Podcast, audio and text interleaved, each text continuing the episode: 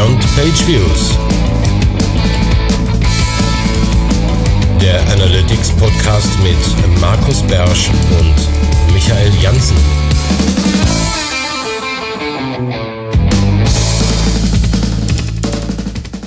Herzlich willkommen zur neuen Ausgabe von Beyond Page Views, dem Podcast mit Michael Jansen und Markus Bersch, hallo hier aus Mönchengladbach. Das Warten hat ein Ende. Also ich weiß ja nicht, wie es dir geht, aber mir kam dieser Monat besonders lang vor und ich bin froh, dass wir endlich wieder aufnehmen können. Mir kam da eigentlich relativ kurz vor. Ich sitze übrigens gerade in, in Köln und ich schaue auf den längsten Dash, eines dieser Volksfeste in Köln für die Kölner. Jetzt ist er gerade, während wir aufzeichnen. Und wir haben heute volles Programm und wir haben heute auch Themen mehr für die SEOs dabei. Aber bevor es mit dem Ding des Monats losgeht, haben wir unser, äh, unsere letzten vier Wochen Rückblick. Und Markus, du hast verrücktes Zeug vom Simo mitgebracht als Linktipp. Genau. Also mein erster Linktipp geht äh, in Simos Blog. Wer es ist, brauchen wir, glaube ich, nicht mehr zu erklären. Und ähm, da geht es, ja, ich habe selber reingeschrieben, um total verrücktes Zeug, äh, wobei das Ganze natürlich schon irgendwo Praxisbezug hat. Also es geht darum, ähm, User zu tracken, die in Google Analytics, äh, also in Google Analytics User zu tracken, die offline sind. Ähm, es geht also dann mehr oder weniger darum, dass die Daten während der nicht bestehenden Verbindung vielleicht gesammelt werden können, um die dann nachher, sobald wieder eine Verbindung besteht, zu übertragen. Ähm, übers Measurement-Protokoll logischerweise. Und ähm, es, ich kann mir ein oder zwei Dinge denken, Fälle denken, wo das vielleicht auch wirklich interessant ist, aber ähm, so bei meinen normalen Kunden ähm, sitzt der typische Besucher nicht im Zug und verliert dauernd seine Verbindung. Insofern ähm, kann man das gerne mal einbauen, wenn man das testen möchte irgendwo, aber das ist nichts, was auf eine produktive Website gehört, wenn es nicht einen guten Grund gibt, äh, das zu tun, oder? Was meinst du? Ja, also ich habe mir das auch mal angeschaut und äh, mir ist bei meinen Kunden kein Fall aufgefallen, wo man es gebrauchen könnte. Aber Simo hat da bestimmt irgendeinen Anwendungsfall. Aber du hast ja genauer angeschaut, geht das auch in mobilen Browsern, also auf dem Handy, also auf dem Mobil? Ja, gerade um die geht's ja, ne? Und da also zwischengespeichert wird, mehr oder weniger im, im Local Storage. Es gibt, glaube ich, keinen mobilen Browser, wo das nicht unterstützt werden würde, müsste das schon auch funktionieren. Okay, gut. Das war das, was ich mir noch gestellt hatte, weil natürlich kann es auch einfach um, um Notebooks im Zug gehen, aber halt äh, noch mehr um, um Handys, die ja ständig Verbindung verlieren können. Gegebenenfalls. Ja, auf jeden Fall spannend, auf jeden Fall nur einbauen, würde ich sagen, wenn man weiß, was man tut. Ja, oder wenn man weiß wenigstens, wofür man es tut. genau, auch, auch das ist nichts, was man mal zum Spaß mal eben macht. Man muss auch natürlich auch weiterhin testen muss, ob es weiterhin funktioniert. Okay. So. Und äh, wie lange speichert das zwischen? Also wie lange Hast du da irgendwie was gesehen? Oder oh, müsste ich jetzt nachgucken, äh, weiß ich nicht. Aber ähm, rein theoretisch, dass ja über das Measurement-Protokoll nachgefeuert wird und man dann ein, ein Offset übergibt, das heißt also, der Hit, den ich jetzt gesendet habe, ist eigentlich von vor fünf Minuten oder sowas. Das kann ich halt machen. Ähm, da gibt's halt auch eine Grenze. Ne? Ich glaube, die liegt irgendwo bei zwei oder vier Stunden. Danach wird's irgendwie, könnte man das immer noch nutzen, aber da kommt dann, glaube ich, nur noch Unsinn raus. Ähm, insofern müsste dann innerhalb von einigen Stunden auf jeden Fall eine Verbindung bestehen, damit das überhaupt funktioniert. Ja, ich habe hier gerade das Maximum. Der äh, Browser muss ja auch offen sein. 20 also, Stunden 59 Minuten. Wie, wie, wie viel? 27 Stunden 59 Minuten und 59 Sekunden. Ja, ja, ich glaube nicht, dass das wirklich den ganzen Tag hinterherläuft. Aber ähm, wie gesagt, müsste man jetzt nochmal nachgucken. Wenn man es wirklich wissen will und es missionskritisch ist, wie lange das gespeichert wird ähm, und, und, und man findet es nicht raus, für den gucke ich gerne nach. Der muss mir aber dann auch sagen, wofür er es braucht. Ja. Ach, jetzt, jetzt habe ich sogar das Fertiggedruckte gefunden. Äh, vier Stunden, nicht mehr soll man nicht machen. Genau. Ja, irgendwie war da sowas. Genau. Okay, cool. Ja, das nächste Ding ähm, ist auch von dir eingetragen, kommt aber auch lustigerweise vom, vom Simo. Insofern würde ich sagen, stell's uns vor. Genau, es geht bei dem nächsten geht's um äh, zwei inoffizielle Add-ons für die Google Sheets. Ich selber arbeite relativ wenig mit den Google Sheets, aber habe die mal ausprobiert. Das ist einmal ein Custom Dimension Manager und ein Google Analytics Validator, wo man einfach seine Installation über alle Accounts hinweg, die man, also über alle Properties und Konten hinweg, die man in seinem Google-Konto hat, einfach mal komplett testen kann, äh, funktionieren die, welche Dimensionen sind drin und funktionieren die noch so, kommen da Hits an und also das gesamte Paket. Ich habe es ausprobiert, man kann das innerhalb von fünf Minuten einfach äh, maximal installieren und ausprobieren, anklicken und einfach genau darauf achten, was in der Anleitung steht. Also der holt im ersten Schritt holt er einfach alle äh, Datenansichten, anschließend markiert man alle, die man gerne analysiert hätte mit einem kleinen X in der letzten Spalte holt dann die Dimensionen und zum Schluss holt man die letzten sieben Tage. Also eigentlich schon echt praktisch, was damit möglich ist mit den Google Sheets. Sollten wir mal überlegen, äh, ob wir darüber mal eine Session machen. Hast du irgendwelche Google Sheet Add-ons im Einsatz? Markus? Ähm, ja, schon. Also ähm, grundsätzlich erstmal, ähm, also jetzt bezogen auf Google Analytics. Ne? Es gibt ja ein GA-Add-on für Google Sheets, wo ich Daten ziehen kann. Äh, was ähnliches gibt's auch für die Google Search-Konsole. Und dann gibt's auch noch Supermetrics. Ähm, ist so ein bisschen schon fast ein Dinosaurier. Ähm, ein Tool, mit dem ich mir nicht nur aus Google Analytics, sondern aus vielen, vielen anderen Quellen ähm, Daten ziehen kann und dann in Google Sheets weiterverarbeiten oder von dort aus zur Weiterverarbeitung ähm, dann irgendwo abspeichern. Ähm, das ist ein relativ mächtiges Ding ähm, und kann man gebrauchen für viele Dinge, also für normales Reporting, um Dashboards zu bauen, ein Stück weit auch zur Automatisierung. Ähm, wer da mehr wissen, wissen will, kann einfach in meinen Blog gucken. Da habe ich nämlich rein zufällig gestern einen Beitrag geschrieben über das Thema. Sehr schön, das passt auch sehr gut. Mir fällt auch gerade wieder ein, die Michaela Linhardt, die hat, glaube ich, auch ein Plugin letztens veröffentlicht, das irgendwelche Reports rausgeschickt hat. Auf jeden Fall spannendes Thema. Sollte ich mal ein bisschen weiter nochmal reinschauen, was damit möglich ist. Und dann kommen wir zu einem äh, Link-Tipp von dir, denn mhm. es gibt mhm. Neuerungen bei Google Analytics. Ja, ich glaube, das kann man auch kurz und, und schmerzfrei halten. Ähm, es geht darum, dass ähm, die nächste Evolutionsstufe von Analytics mehr oder weniger ansteht, was den Tracking-Code angeht. Ähm, das haben wir ja schon ein paar Mal mitgemacht. Also mit Urchin ging es irgendwann los. Dann gab es den synchronen Analytics-Tracking-Code, dann wurde der asynchron. Und ähm, dann hat man umgestellt auf Universal Analytics und das nächste Ding, was uns ins Haus steht, ist der GTEC.js Code. Ähm, der dann jetzt im äh, ersten Schritt auch höchstens ähm, für experimentelle Zwecke geeignet ist. Ja, also da ist auch noch nicht alles drin unterstützt, was man jetzt vielleicht irgendwie braucht in seinem Universal Analytics. Im Moment also noch eher so im Stadium rumspielen, aber wie das halt so ist, ähm, das kennen wir von Universal auch. Irgendwann kommen dann irgendwelche Features rein, die man dann nur nutzen kann, wenn man den aktuellen Code nutzt. Ähm, also werden wir da vielleicht irgendwann mittelfristig auch mal alle umstellen müssen, aber mit Sicherheit noch nicht jetzt. Ähm, der Beitrag, den ich gefunden habe, befasst sich auch so ein bisschen damit, was denn da jetzt wirklich schon mit zu tun ist. Das habe ich eigentlich schon gesagt, noch nicht viel und äh, wo die Reise hingehen soll. Was ich da merkwürdig finde, ist halt, dass das jetzt sozusagen in den Accounts, wo es bei mir drin ist, einfach als äh, neuer Tracking-Code ganz oben steht.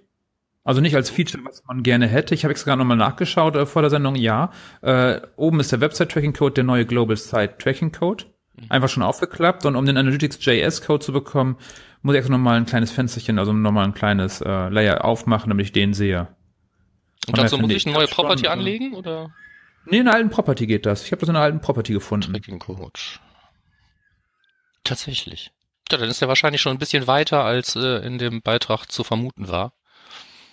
Wenn die jetzt tatsächlich schon standardmäßig ausgespielt haben wollen, sollte man davon ausgehen, dass alles, was jetzt im Moment in unserem Analytics so geht, davon auch unterstützt wird. Wäre ja schon schön.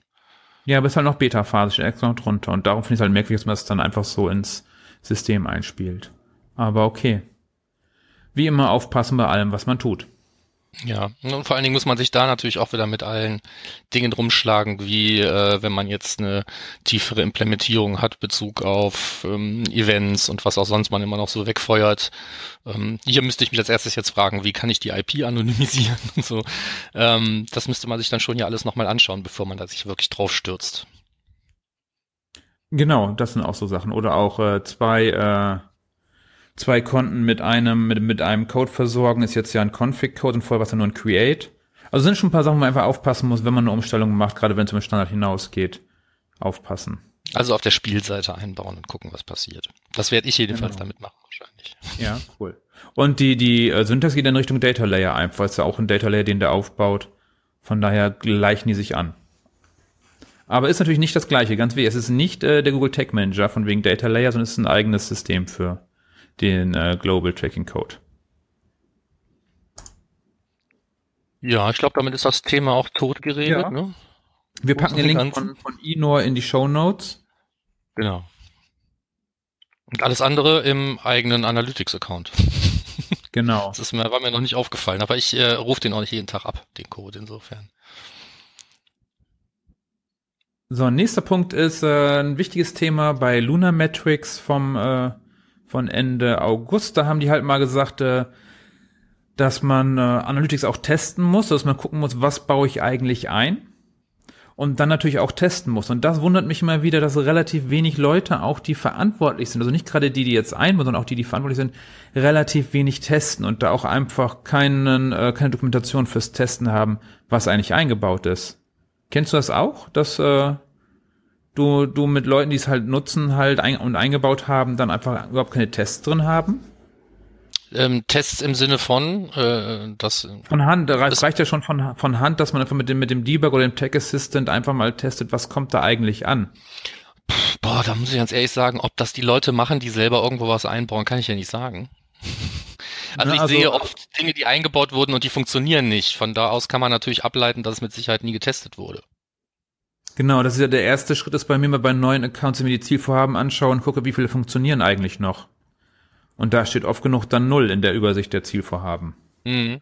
Naja, aber da muss man dann eben auch die Historie hinterfragen. Ne? Das waren dann irgendwelche alten Ziele, die vor dem Relaunch alle noch funktioniert haben und dann hat man einfach neue angelegt für nach dem Relaunch und es gibt immer tausend Gründe, warum man nicht mehr funktionierende Ziele da noch drin hat. Ähm, genau. Aber, aber testen, ja klar, hilft. Ne? Genau. Lunametrics gibt's gibt halt ein paar, paar Tipps, worauf man achten muss, was man aufschreiben muss und äh, wie man das halt auch testen kann mit den verschiedenen Wegen. Darum mal Gehirn, Gehirnschmalz anstrengen und einfach mal nutzen und überlegen, wie dokumentiere ich eigentlich die Sachen, die ich mache. Nimmst du außer GA Debug und Tech Assistant auch noch andere Dinge? Also jetzt hier den Data Slayer und so weiter, hatten wir schon mal drüber geredet, aber so generelle Tools? Nee, eigentlich nicht. Ich habe noch den Screaming Frog, um auf den Code zu prüfen. Hm.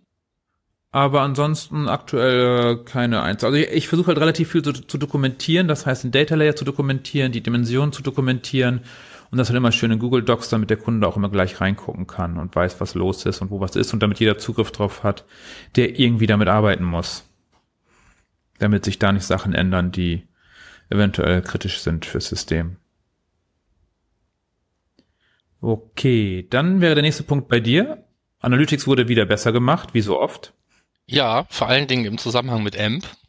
Ähm, also das große Problem beim Übergang von äh, AMP-Seiten zu den eigenen Seiten ist ja, ähm, das ist glaube ich dein Hauptkritikpunkt, ne, dass ähm, eine neue Session aufgeht mhm. und man die nicht mitnimmt. Und wenn ich es richtig verstanden habe, dann soll genau mit äh, der ähm, Anpassung, die hier beschrieben ist in dem verlinkten Blogpost äh, aus dem Google-Blog, ähm, äh, soll genau dieses Problem halt behoben sein. Ich kann da noch nichts zu sagen. Ich habe es eingebaut, aber erst vor zwei Tagen. Ich habe auch noch nicht wirklich nachgeguckt, ob ich da jetzt ähm, wesentliche Veränderungen sehe. Also eigentlich müssten dann ja die AMP-Seiten und, und äh, nicht mehr irgendwie in der in der Refererliste erscheinen. Das wäre jetzt meine Erwartungshaltung, wenn ich in den nächsten Tagen da reingucke, dass das weniger beziehungsweise irgendwann dann gar nichts mehr ist. Ja, werden wir sehen, weiß ich nicht. Aber ähm, diese ähm, Änderung habe ich halt ähm, durchgeführt, halt sowohl am, am, am Code, halt am normalen Tracking-Code auf der Website als auch auf den AMP-Seiten. Das muss eben an beiden Seiten gemacht werden. Und wenn das nicht funktioniert, bin ich vielleicht auch noch selber schuld, weil ich im Moment auch so, ich habe so eine hybride Installation, ne? Also ein Teil von ähm, Analytics wohnt halt direkt irgendwie im Seitenquelltext und der Rest wird dann über den Tag Manager gemacht und dann hat man dann schnell im Tag Manager mal einen Tag übersehen, bei dem man das dann nicht angepasst hat und vielleicht war es aber nötig. Werden wir sehen. Aber da kann ich bestimmt in vier Wochen mehr zu erzählen. Sehr schön. Vielleicht sollten wir das auch mal in unsere äh, Dingi-Liste aufnehmen, worüber wir reden können. Vorher noch mal ein bisschen mehr mit, mit, mit AMP rumspielen und gucken, was kann man damit machen weil da doch inzwischen schon mehr mit möglich ist als ganz am Anfang. Also es ist ja schon mehr, mehr mit Events so ein bisschen rum, also ein bisschen machen und so. Sollten wir mal auf die Dinge-Liste packen. Ja, klar. Okay, und hätte ich noch einen letzten äh, Link-Tipp, und zwar nochmal von Luna Metrics. Äh, die haben so ein bisschen was zur Customer Journey gemacht, wie man die äh, einfach mal ein bisschen visualisieren kann, damit auch jeder das versteht, was man da eigentlich macht. Und ein relativ langer Beitrag, wo viele Möglichkeiten sind, wie man die Customer Journey, halt den Weg des Kunden bis zum Kauf oder bis zum Lead halt äh, visualisieren kann. Und ist relativ viel drin. Ich äh, habe relativ wenig bei Kunden damit zu tun, das zu visualisieren, weil wir eigentlich immer noch bei den harten Fakten bleiben und weniger die Customer Journey, die auch in Analytics halt nicht so einfach ist, finde ich ja. Also was, was sagst du dazu? Ja, hm, das ist so ein Thema, wo man natürlich auch tausend Jahre darüber reden kann. Ähm, ich sehe als ein, eins der Hauptprobleme halt nach wie vor das Thema äh, Cross-Device. Ne? Das ja. ist nicht was soll man sagen, wenn man jetzt sowas sagt wie, das ist nicht sauber abgedeckt, dann würde das behaupten ähm, oder, oder implizieren, dass es irgendwas geben würde, was man tun könnte, damit es besser wird. Ne? Und das sehe ich eigentlich nicht. Also ähm, haben wir, glaube ich, beim letzten Mal auch schon mal kurz angerissen. Es gibt halt Dinge, die, ähm, die könnte Google anders machen, weil Google mehr darüber weiß, wer, wer ist in Wirklichkeit, auch irgendwie über Devices hinweg. Aber ähm, diese Information jetzt zu nutzen, um uns eine bessere Abbildung der Customer Journey in Google Analytics zu geben, wäre, glaube ich, überall kein Problem außer in Deutschland. Ne?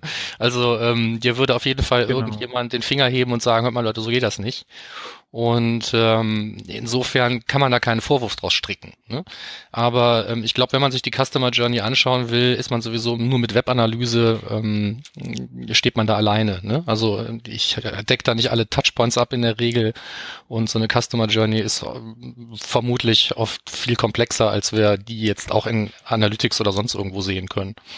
Hast du denn diese ähm, wirklich sehr, sehr lange Anleitung mal durchgetont? Ja, also durchgelesen schon, aber es ist halt, also es ist das, was du eigentlich schon sagst mit der Customer Journey halt in der Webanalyse. Es hilft uns halt nicht so richtig viel. Weil wir halt die, die Zwischenpunkte auch ganz oft einfach nicht wissen, weil einfach das Gerät wechselt. Und das halt doch relativ häufig. Und darum das heißt, sind wir nur halbe Daten. Die Zeit so wertvoll, um das mal selber durchzuexerzieren, was da gemacht wird. Genau, genau. Also ich habe es halt durchgelesen, aber halt nicht äh, nachgebaut oder da dann tiefer reingegangen. Na gut. Dann würde sich derjenige, der das getan hat und daraus wirklich Insights gezogen hat, ja quasi anbieten als Gast für eine der nächsten Sendungen. Genau. Wer also mal als Gast reinkommen möchte, kann sich das einmal durcharbeiten, nachtanzen. Hier ist die Chance. Genau, meld dich einfach. So, und damit wären wir durch mit unserem Vier-Wochen-Rückblick, mit unseren Link-Tipps für die Zeit und wären beim Ding des Monats. Und unter anderem aus einem aktuellen Anlass, auf den wir noch zu kommen, haben wir uns diesmal als Thema genommen Analytics für SEO.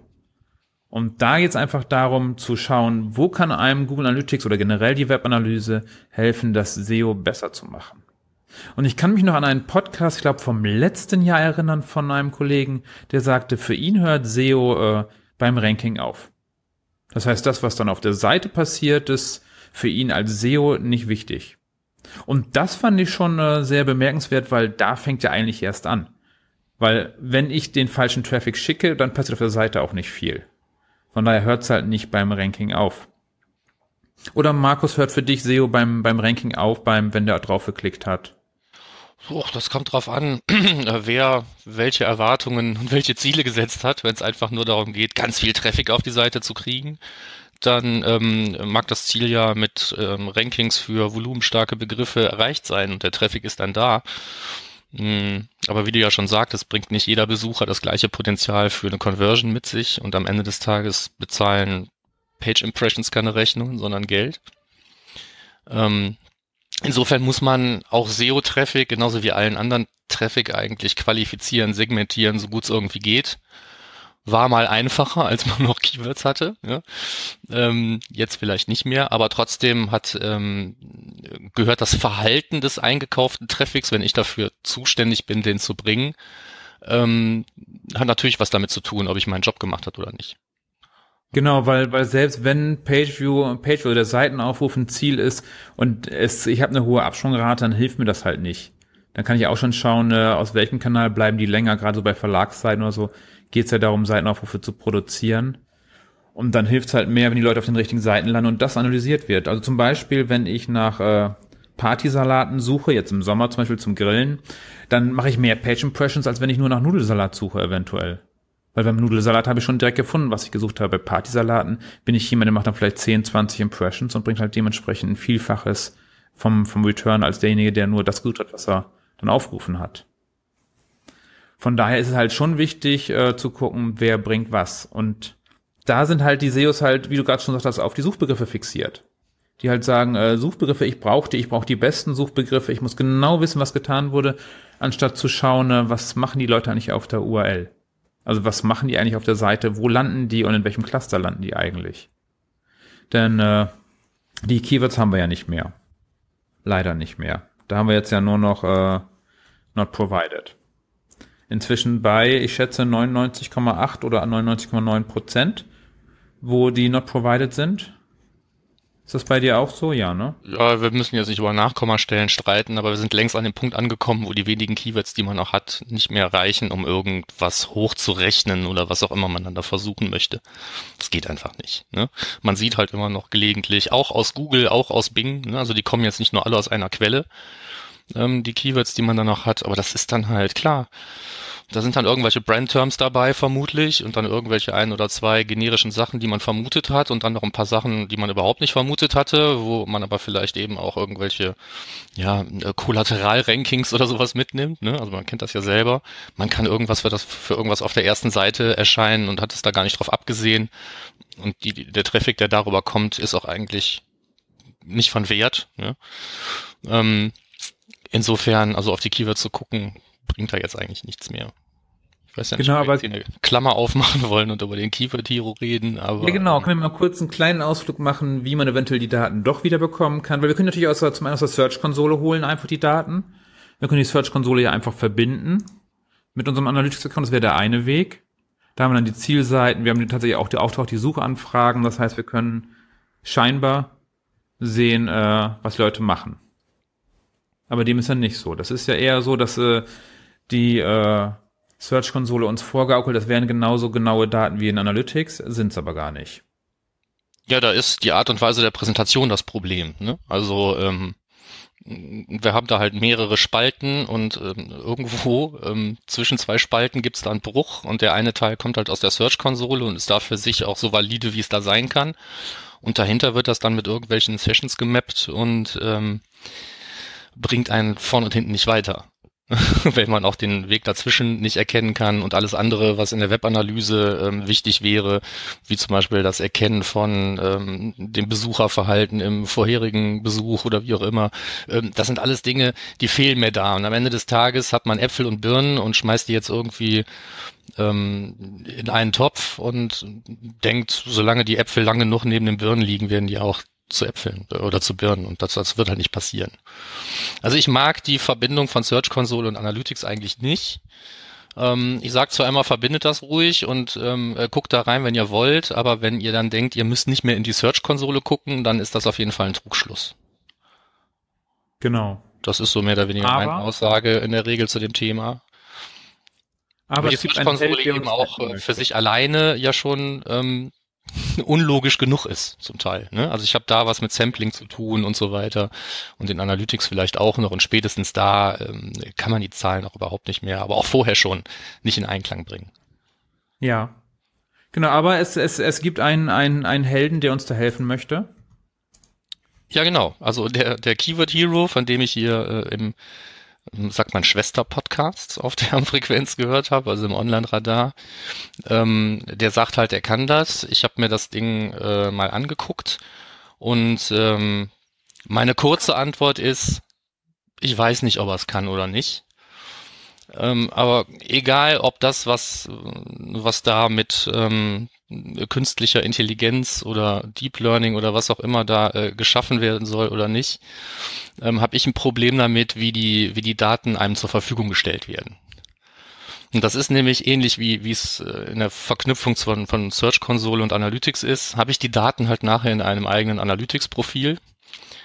Ähm, die werden also im Prinzip aus meinem normalen Analytics-Profil rausgeholt, werden dann äh, angereichert durch die Keywords und andere Dinge, ähm, die da irgendwie gematcht werden halt mit den, mit den Daten, die aus der Webanalyse rausgezogen werden und dann werden sie halt in relativ unvollständiger Form wieder über das Measurement-Protokoll dann in das andere Analytics-Profil reingerotzt. Und das Ergebnis, was ich dann habe, ähm, ist möglicherweise für einen geringen Anteil der Benutzer tatsächlich irgendwie ähm, ähm, erhellend Aber wo ich halt das große Problem habe, ist, ähm, dass man da eben Daten sieht und denkt, das sind die Daten, die ich auch in meinem anderen Analytics-Profil habe. Das ist auch das, was einem mehr oder weniger da ähm, ja auch suggeriert wird. Und das stimmt einfach nicht. Ne? Die Daten, die da ähm, künstlich angereichert wurden, sind auf anderer Stelle dann eben verknappt worden.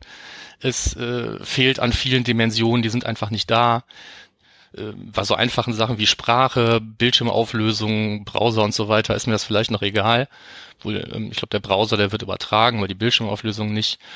Ähm, nee, genau, der Browser ist falsch. Genauso wie der Internetanbieter und andere Sachen, weil die halt vom, vom sendenden System kommen, ne, vom Keyword Hero. Und das sind alles Sachen, die kann ich dann nicht mehr ähm, auswerten. Und wenn ich das nicht weiß, ich bin auf die Information auch nirgendwo gestoßen, Vorsicht, das und das kannst du nicht nutzen, ähm, dann ziehe ich vielleicht auch völlig falsche Schlüsse.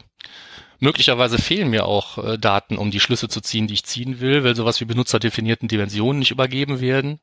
Ziele werden irgendwie auf eins reduziert. Ich habe nicht verstanden, wie das gehen soll. Erreicht wird das jedenfalls nie. Das mag aber mein Fehler gewesen sein. Ähm, ob ich E-Commerce-Umsätze nachher auf Keywords zurückführen kann, weiß ich nicht, weil die Seite, auf der ich das ausprobiert habe, kein E-Commerce-Tracking nutzt. Aber unterm Strich ähm, halte ich es halt für super gefährlich, den Leuten Google Analytics an die Hand zu geben und zu sagen, hier sind jetzt deine Daten ergänzt um genau. Keywords. Weil das stimmt halt so einfach nicht. Das geht damit los, dass äh, die Daten, die ich mir am Montag angucke, eigentlich die vom Freitag sind. Und ähm, ja, genau. das sind, das, es gibt so viele Dinge, die ich wissen muss, damit ich da wirklich nicht irgendwie in, in, in, in, in, in, in die Grube falle, dass ich das eben für gewagt halte, Google Analytics da als User Interface für das zu nehmen, was vielleicht oder vielleicht auch nicht funktioniert, das kann und will ich gar nicht bewerten. Ja, ja, aber da muss man einfach sagen, also das hat er auch im Podcast erklärt, die haben äh, Analytics nur genommen, weil sie kein, äh, kein Freunde dafür bauen konnten. Ja, gut. Ja. Wo ich sage, okay, aber es ist halt nicht das cleverste zwingend, äh, dann vorzugaukeln, dass man da wirklich was echtes hätte. Ja, ich wollte ja mit weil, dem Auto fahren, ich kann es ja auch und bloß weil ich keinen Führerschein habe, ich habe gedacht, ich fahre dann trotzdem. Also ähm, geht nicht. Ne? Genau. Nee, also Vorsicht mit, also man kann ja mal gucken, vielleicht gibt es jemanden, der mal sagen kann, wie es wirklich funktioniert, also was man mit, was man mit für Auswertung fahren kann. Prinzipiell sollte das eigentlich auch mit Excel möglich sein, was man da, also außer jetzt das äh, KI oder AI oder was auch immer dahinter steckt, äh, mit der Zuordnung. Also es gibt da ein erklärendes Papier, das habe ich mir auch durchgelesen und wie gesagt, ich kann nicht bewerten, ob das valide ist oder nicht, aber ich bin ja ein guter Mensch, deswegen glaube ich das alles erstmal, dass das wirklich funktioniert. Nur im Ergebnis ist eben das, was ich da in der Hand habe, an so vielen Stellen lückenhaft, an anderen Stellen lügt's wieder. Ähm, dann bringt es mir, glaube ich, nichts, wenn ich dafür plötzlich wieder auf die Keywords gucken kann. Oder ich bin da zu kurzsichtig für und irgendjemand, der damit arbeitet und äh, super glücklich und zufrieden ist, kann mir das mal erklären. Also genau. Äh, nicht, dass ich ja falsch verstanden werde. Ne? Ich will nicht davor warnen, das Ding einzusetzen. Ähm, soll jeder für sich selber entscheiden. Aber ich äh, kann den Daten alleine durch die Art und Weise, wie sie mir präsentiert werden, eigentlich nicht mehr trauen. Beziehungsweise das, was ich vielleicht wirklich auswerten will, das fehlt mir äh, oder stimmt nicht. Genau. Und da ganz wichtig, äh, ich habe in, in, meinen, in meinen Seminaren immer so ein Schaubild, äh, wann man, äh, auf, auf welchem Status man bei der Implementierung ist. Und da gibt's halt Platin. Und erst Platin, das heißt die oberste Stufe, nachdem alle anderen Stufen erledigt sind, ist die Verknüpfung mit anderen Daten. Das heißt, Search-Konsole, Keyword Hero sind alles verknüpft mit anderen Daten. Dafür müsst ihr das System erstmal verstanden haben. Dafür müsst ihr die Attribution verstanden haben, müsst ihr eigentlich auch die Messverfahren verstanden haben, um Daten zu mixen. Sonst macht der Mix von Daten über für euch überhaupt gar keinen Sinn. Hat man auch im Podcast gemerkt, dass wenn die Attributionen, wenn man nicht weiß, wie die wirklich funktioniert mit der Kanalzuordnung, dann kann man da schon ins Straucheln kommen und merken, okay, nee, äh, das ist falsch, also glauben, obwohl es eigentlich genau richtig ist. Mhm. Also das ist wirklich wichtig zu wissen, dass ich einfach nicht Daten irgendwie aus irgendwelchen Quellen verknüpfen kann. Genauso wie ich die äh, meine Buchhaltung nicht mit Analytics dann direkt verknüpfen kann, weil auch das nicht immer hinkommt. Weil wir da auch, äh, also Analytics ist halt keine Faktura oder so, sondern es ist halt Webanalyse. Ganz wichtig. So, ja. das war jetzt der Auszug zu Fremdsystemen. Aber was können wir jetzt wirklich denn eigentlich machen in, in äh, Analytics? Was, was kann es uns bringen für unsere für unser SEO? Naja, um an der Stelle ähm, anzusetzen, wo deine ursprüngliche Aussage, bei den Rankings hört bei mir der Spaß auf. Ähm, um da genau anzusetzen, äh, wäre sich als allererstes mal die Zielseiten anzuschauen. Das heißt also, wenn ich schon nicht mehr auf Keywords gucken kann, dann kann ich mir auf jeden Fall anschauen für das Segment des organischen Traffics oder wenn ich Traffic aus mehreren Suchmaschinen habe, vielleicht auch nur für die, die aus Google kommen. Ähm, wo landen die denn? Und was tun die dann? Und was tun die dann? Kann sowas äh, Einfaches sein, wie direkt im Zielseitenbericht hinten zu gucken, was steht bei Zielen oder bei Zielerreichung oder was steht da bei Umsatz? Ähm, und das kann eben natürlich auch sowas sein wie diese üblichen Verhaltenskennzahlen wie Anzahl der Seiten pro Besuch, äh, Dauer des Besuchs und nicht zuletzt eben auch die Absprungrate. Ne? Wenn ich dann eine sehr, sehr hohe Absprungrate habe und ich sehe, die Seitentiefe ist 1,04, ne? Dann ähm, egal, ob ich dann meine Absprungrate künstlich verbessere, ähm, indem ich da irgendwie Scrolltracking oder sonst was eingebaut habe, wenn die über diese erste Seite nicht hinauskommen und es nicht mein Ziel war, dass die genau da irgendwie landen und danach wieder gehen, in einem Blog zum Beispiel, wo ich nicht erwarten kann, dass die zu einem großen Anteil ähm, es wirklich ähm, in meine Prozesse schaffen, irgendwie eine Newsletter abonnieren oder sich zumindest mein Produkt anschauen, ähm, dann ist da wahrscheinlich ähm, das eigentliche Ziel der ganzen Kampagne vermutlich nicht er erreicht. Und dann muss man sich ähm, die Mühe machen halt, und für diese Seite, auf der die Signale nicht meinen Erwartungen entsprechen, ne, dann vielleicht wirklich in der Search-Konsole nachschauen, wofür ranke ich denn da und sind das Begriffe, für die ich da eigentlich auch ranken wollte und ist das Traffic, der eigentlich was können muss? Äh, also bezogen auf meine Erwartungen. Und wenn das alles nicht zusammenpasst, ähm, spätestens dann muss ich die Webanalyse verlassen und muss mir die Seite mal anschauen. Genau, gucken, genau. woran könnte es liegen. Und was genau. auch helfen kann, ist, äh, den Suchbegriff mal einzugeben und sich anzuschauen, wer renkt denn da so um mich herum und woran mag es liegen. Und das sind alles Dinge, die habe ich in der Webanalyse so nicht. Und deswegen sollte ich mir eigentlich meiner Meinung nach ein komplettes Bild verschaffen. Das ist, glaube ich, schon einer der besten Tipps, die man geben kann. Genau, und da ist halt ganz wichtig, dass in der Regel die Webanalyse nur sagt, was schief läuft die sagt uns halt nicht, was wir verbessern müssen, sondern erstmal nur, dass es Probleme gibt. Dass wir, wir können halt Probleme aufdecken und finden, aber halt nicht die Lösung. Und die Lösung muss man gegebenenfalls in der Search-Konsole oder mit anderen Systemen einfach mal suchen oder mit äh, Sistrix oder wo auch immer ich meine Rex anschaue. Einmal gucken, wo können die Lösung für mein Problem liegen. Weil in der Webanalyse erstmal ganz klar, ganz oft erstmal nur Probleme. Überall. Und äh, dann noch ganz wichtig, du hast die Zielvorhaben erwähnt, die man ja anlegen kann in einer Analytics. Das ist eines der wichtigsten Sachen, Zielvorhaben anlegen. Ich sage immer, wer keine Zielvorhaben in Analytics angelegt hat, kann das Analytics einfach löschen. Weil wenn er keine Ziele hat, dann braucht er es auch nicht den ganzen Kram mit Datenschutz und Implementierung und alles zu machen, sondern kann es einfach auslassen. Solange ich keine Zielvorhaben habe und mich verbessern möchte.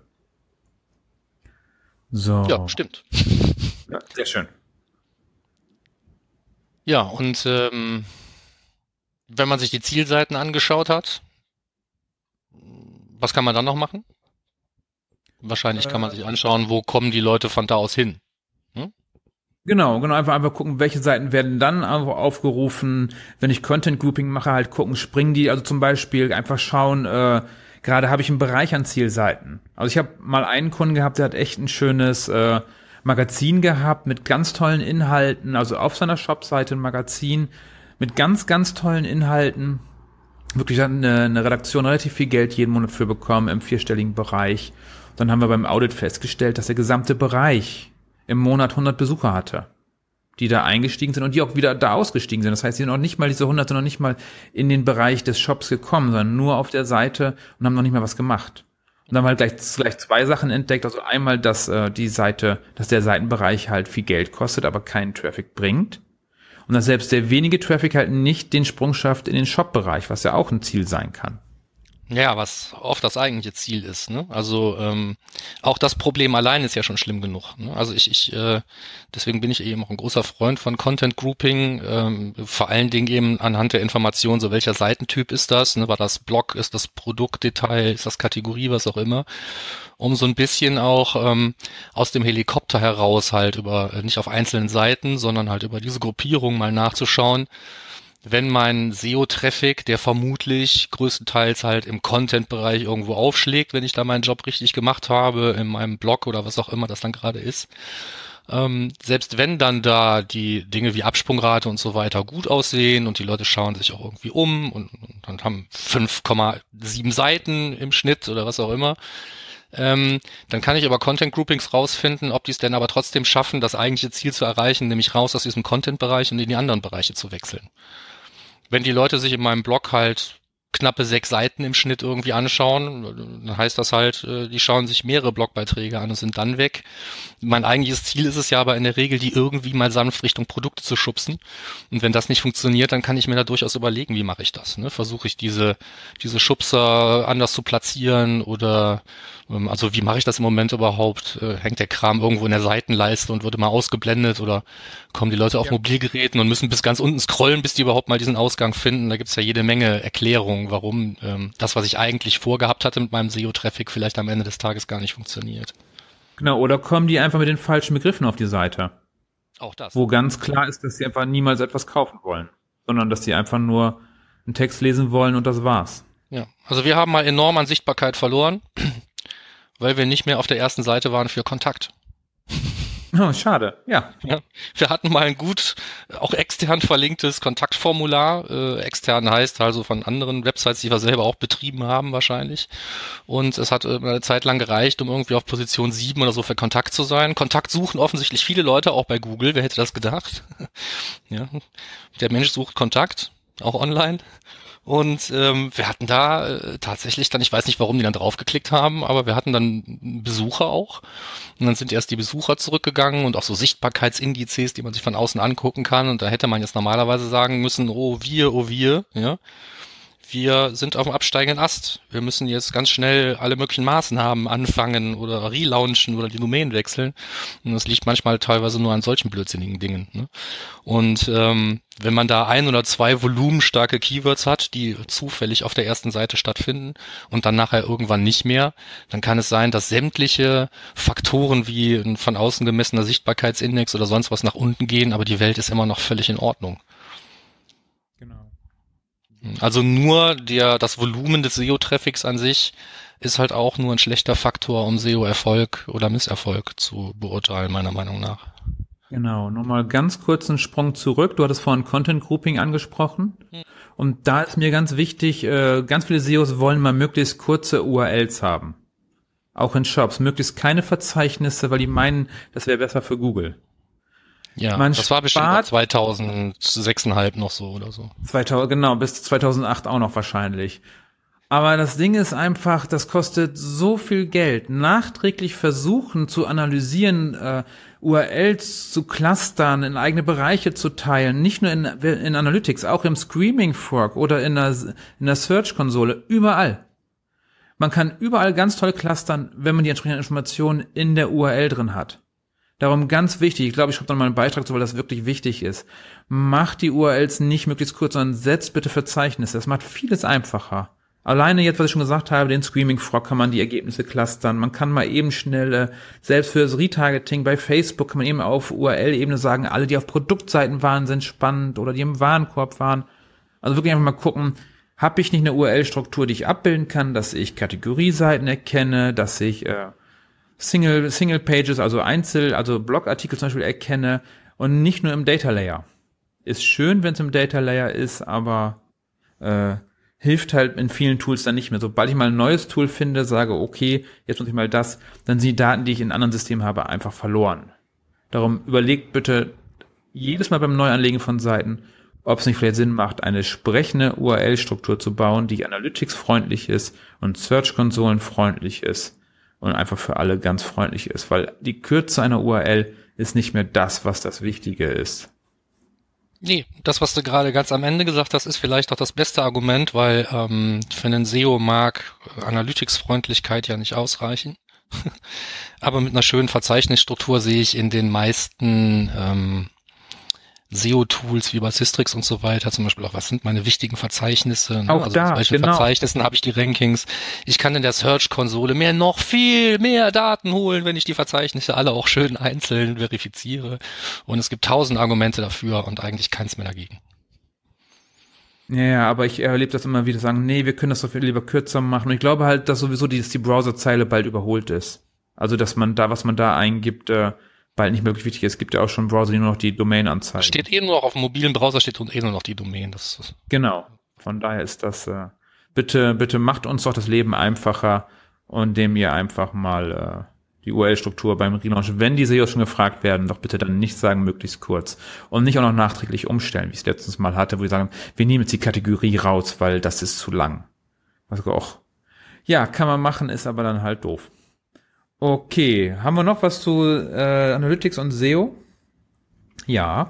Ja, Beantworte mal zwei selber. Dinge schon. Ich glaube aber die Absprungrate und deren Einschränkungen vielleicht nicht, weil ich glaube, das Thema haben wir jetzt ein bisschen totgeritten. Das ist ja auch, wir hatten ja schon mal eine Absprungratensendung, mehr oder weniger. Genau. Ähm, das Thema Error-Tracking hattest du damit reingeschrieben, also 404 Seiten. Ne? Genau, da sage ich Ähm. immer, trackt in Analytics eure 404 Seiten. Und dann sagen wir mal, ja, nee, haben wir über die Search-Konsole.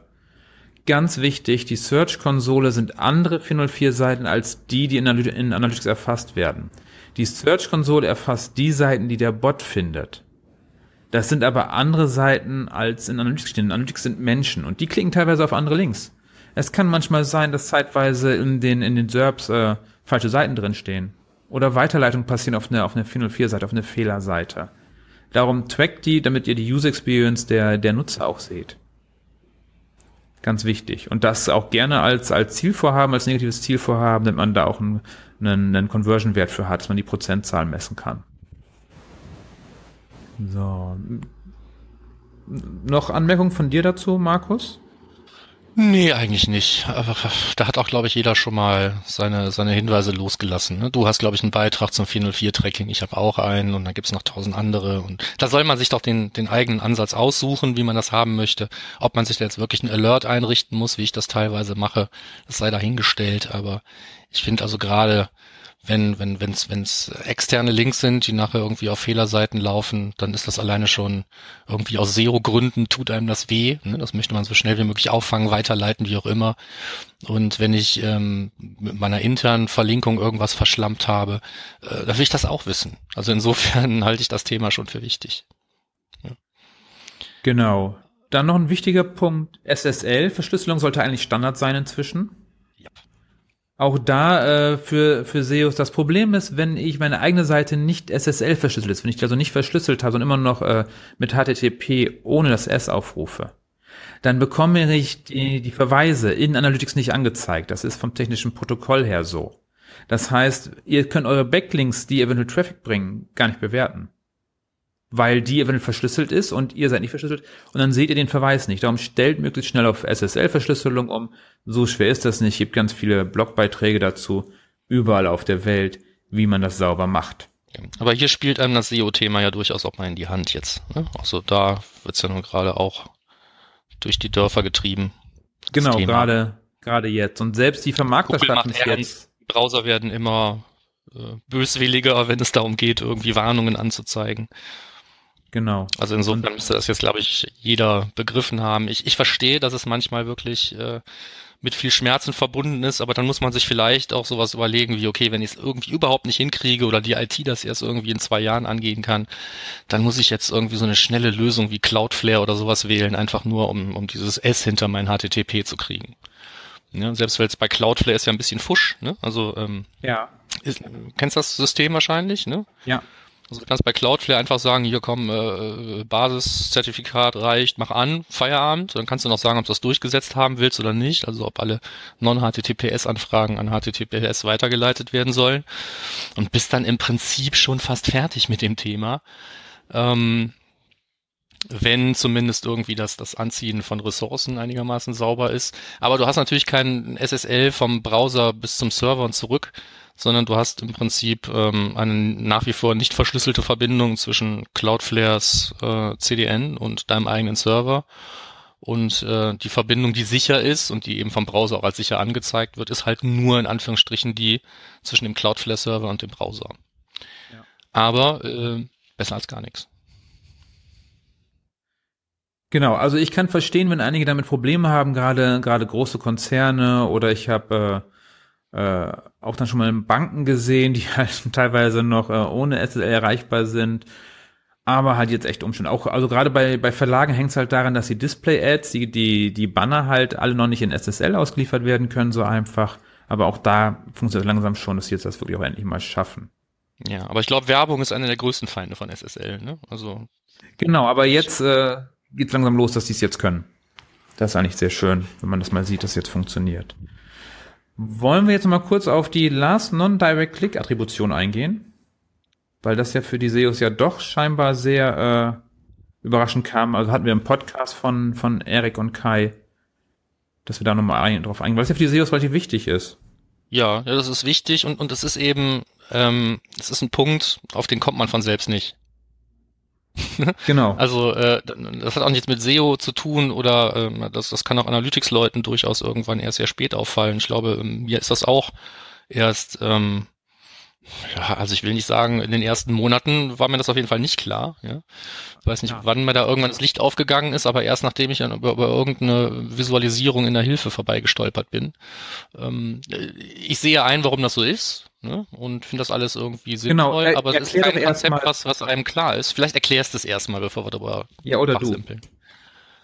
Ähm, ja, oder ich.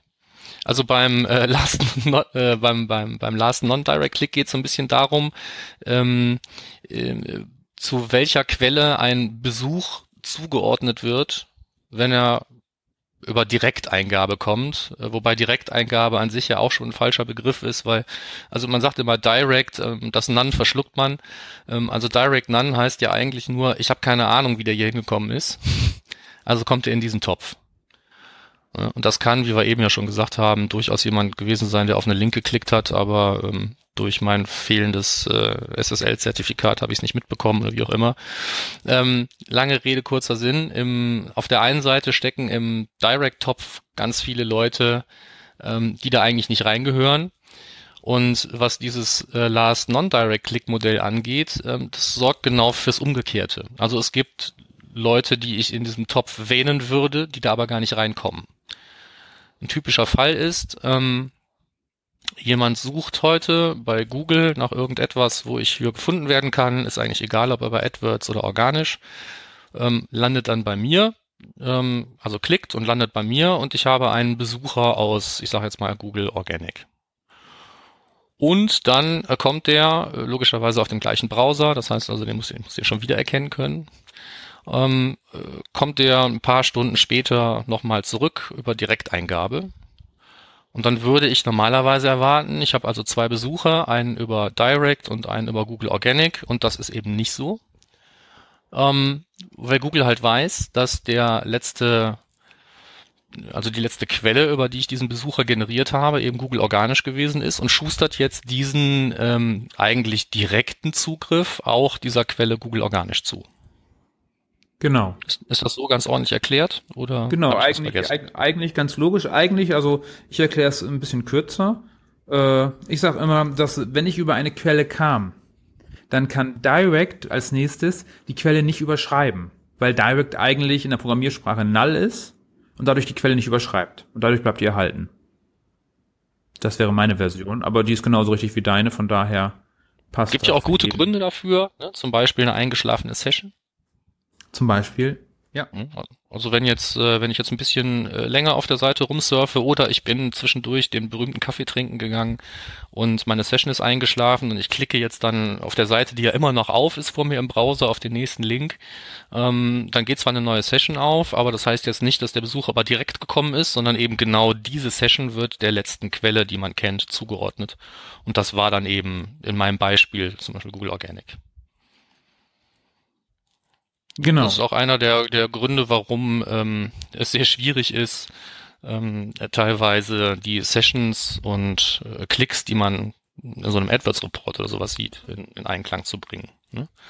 Es gibt Gründe, warum ich einen Klick habe und ich kriege da keine Session für und genauso für äh, gibt es halt Gründe, warum ich eine Session finde und ich kann den Klick nicht sehen. Also immer wenn ich, wenn ich, wenn ich Daten aus zwei Quellen da irgendwie zusammenschmeiße, habe ich meine Probleme, aber wahrscheinlich nirgendwo so groß wie bei der Search Console, um die Klammer nochmal zuzumachen. Und ich denke, damit haben wir verdammt viel zum Thema Analytics und SEO zusammengebrabbelt, oder? Was sagst du? Ja, eigentlich schon. Einen Punkt wollte ich noch anfügen, und zwar, dass ähm, bei den Attributionsmodellen wiederum gibt es, äh, ist äh, non-direct, ist last, nee, wie heißt es? Das war non-direct, ist äh, last click kann direct sein, obwohl vorher eine andere Quelle war. Du verstehst, was ich sage? Ich versuche den Satz gerade im Kopf nochmal zu rekonstruieren. Kannst du ihn nochmal sagen? Äh, bei dem So, ich versuche mal gerade ein schnell live ein Beispiel für mich zu finden. Und zwar ist eigentlich immer das Last Non-Direct Click Modell vorhanden, außer beim Multi-Channel, äh, bei der Multi-Modellvergleichstool bei der Attribution. Da gibt es dann nämlich plötzlich äh, auch Direct als. Äh Ach so, da gibt es da, genau, da ist Direct halt, ähm, da wird Direct als Direct gezählt, ne? Also in diesem, genau. in dem Modell, was ich eben genannt habe, um einfach möglichst ähm, möglichst viele Überschneidungen darstellen zu können. Ja, da geht es eigentlich, glaube ich, äh, mehr darum zu sagen, ja, also gut, wenn wir jetzt wirklich wissen wollen, wie sehr überschneiden sich Kanäle, können wir nicht einfach jemanden, der aus dem einen Topf gekommen ist, eigentlich einem anderen zuordnen, weil das dann unfair ist. Und wenn wir jetzt hier gerade diese Töpfe ja alle irgendwie neben und ineinander stellen und dann müssen wir es anders machen. Also es ist schon so ein bisschen nachvollziehbar, warum man da anders vorgeht. Genau, die Top-Conversion-Pfade, da war das, genau. So, jetzt haben wir es da auf jeden Fall. Es ist direkt sichtbar, weil sonst könnte ja Direct nicht mittendrin in so einem Pfad mit dabei sein. Nee, könnte es gar nicht schaffen. Genau, aber halt, äh, ist so. Genau, dann wären wir damit durch. Wir sind auch schon gut in der Zeit. Das heißt, jetzt sprinten wir durch den Rest. Äh, Termine, ja, haben wir. Wir sind überall. Wer uns irgendwo sieht, einfach ansprechen. Äh, treffen uns auf, einen, äh, auf eine Cola oder auf einen Kölsch. Wir beißen nicht, also nicht doll.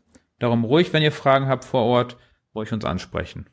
Ja, äh, vielleicht den einen Termin, der nicht stattfindet, sollten wir vielleicht noch kurz äh, anberaumen. Genau, den, den haben wir beim letzten Mal ja angerissen, jetzt findet er nicht statt. Genau, der Analytics Basteltag, den haben wir irgendwie zeitlich nicht hinbekommen. Der kommt noch irgendwann. Bei uns hier in Köln oder bei mir hier in Köln. Also die Idee ist von vielen Leuten auch angenommen worden, so im Gespräch. Insofern wird das bestimmt mal stattfinden, aber nicht mehr in diesem Monat. Genau, alles gerade ein bisschen stressig. Jetzt kommt äh, SEO Day kommt, dann auch schon bald der Analytics Summit, Analytics Insights, viel los. Und bei vielen Veranstaltungen kann man uns sehen und ruhig uns ansprechen. So, Jobs haben wir aktuell keine. Genau, jetzt haben wir, du hast ja beim letzten Mal den Gruß des Monats eingeführt. Dieses Mal darf ich jemanden grüßen hier aus dem Podcast heraus und hier wollte ich mal gerne den Jens Fauldraht grüßen, der mit termfrequenz.de sozusagen das Oberhaupt ist von unserer kleinen Podcast-Familie und dass er uns die Möglichkeit gibt, hier unseren Podcast zu machen. Und jetzt auch schon fast ein Jahr haben wir jetzt schon unseren Podcast hier. Darum vielen Dank, Jens. Äh, ich weiß, dass du ihn immer anhörst. Von hier aus danke.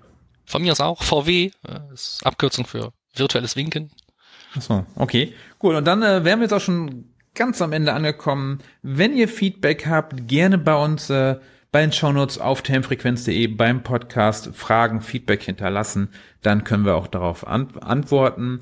Und wenn ihr äh, uns helfen wollt, uns populärer zu machen, dann geht bitte auf iTunes und äh, hinterlasst eine Bewertung und vielleicht noch einen kleinen Text dazu. Markus, du kannst kurz erklären, wie das funktioniert. Du hast schon öfter mal mit Menschen das durchgeführt.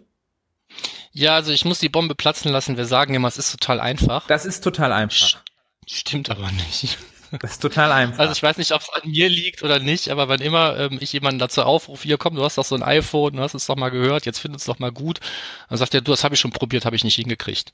Und dann sitzen wir in der Regel irgendwie 40 äh, bis 60 Sekunden nebeneinander und ähm, verlaufen uns auch ein oder zweimal auf dem Weg. Ich finde das überhaupt nicht äh, intuitiv zu bedienen, dieses Bewertungsding. Das heißt also, jeder, der sich da durchtont, der ähm, hat nochmal unseren extra Respekt, weil ich jetzt weiß, wie blöd das irgendwie gelöst ist. Genau, ansonsten dich einfach ansprechen auf Konferenzen, du hilfst dann beim Navigieren zur Bewertung. Genau. Wenn ich das nicht hinkriege, gib das Telefon bei mir ab, eine Stunde später kannst du es haben. Ich höre nicht auf, bis diese Bewertung raus ist. Sehr cool. Und dann kann man natürlich unsere Facebook-Seite liken, Beyond Page Views.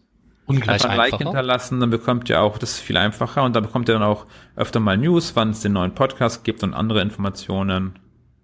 Genau, und ihr könnt uns abonnieren auf Soundcloud, YouTube und natürlich äh, iTunes oder direkt über den RSS-Feed. Genau. Unsere Soundcloud und YouTube ähm, gelobe ich Besserung. Es ist tatsächlich jemandem aufgefallen. Das impliziert, dass also wirklich jemand dann nachschaut, ähm, dass man die, die einzelnen Folgen nicht voneinander also nicht, nicht auseinanderhalten kann. Und ich glaube, obwohl die Kritik gar nicht an uns ging, sondern an irgendjemand anders, der bei uns da auf dem Termfrequenzkanal irgendwie auch was macht. Ich weiß nicht, ob es der Online-Radar oder das SEO-Haus war. Ähm, ich habe das mal zum Anlass genommen, nachzubessern. Das heißt also auch die alten Folgen, die alle irgendwie Beyond Page Views hießen, habe ich mal mit einem ordentlichen Titel versehen und werde da in Zukunft besser darauf achten. Super. Das soll es gewesen sein, glaube ich. Das war's dann von uns. Äh, Feedback per, also äh, geheimes Feedback an podcast.analytrix.de. Und ansonsten war's das von uns. Vielen Dank fürs Zuhören und bis nächsten Monat dann. Ja, von mir auch. Ich äh, bin gespannt, ob mir dieser Monat dann kürzer vorkommt. Freue mich aber jetzt schon aufs Aufnehmen des nächsten Podcasts und danke fürs Zuhören. Bis dann. Ciao. Bis dann dann.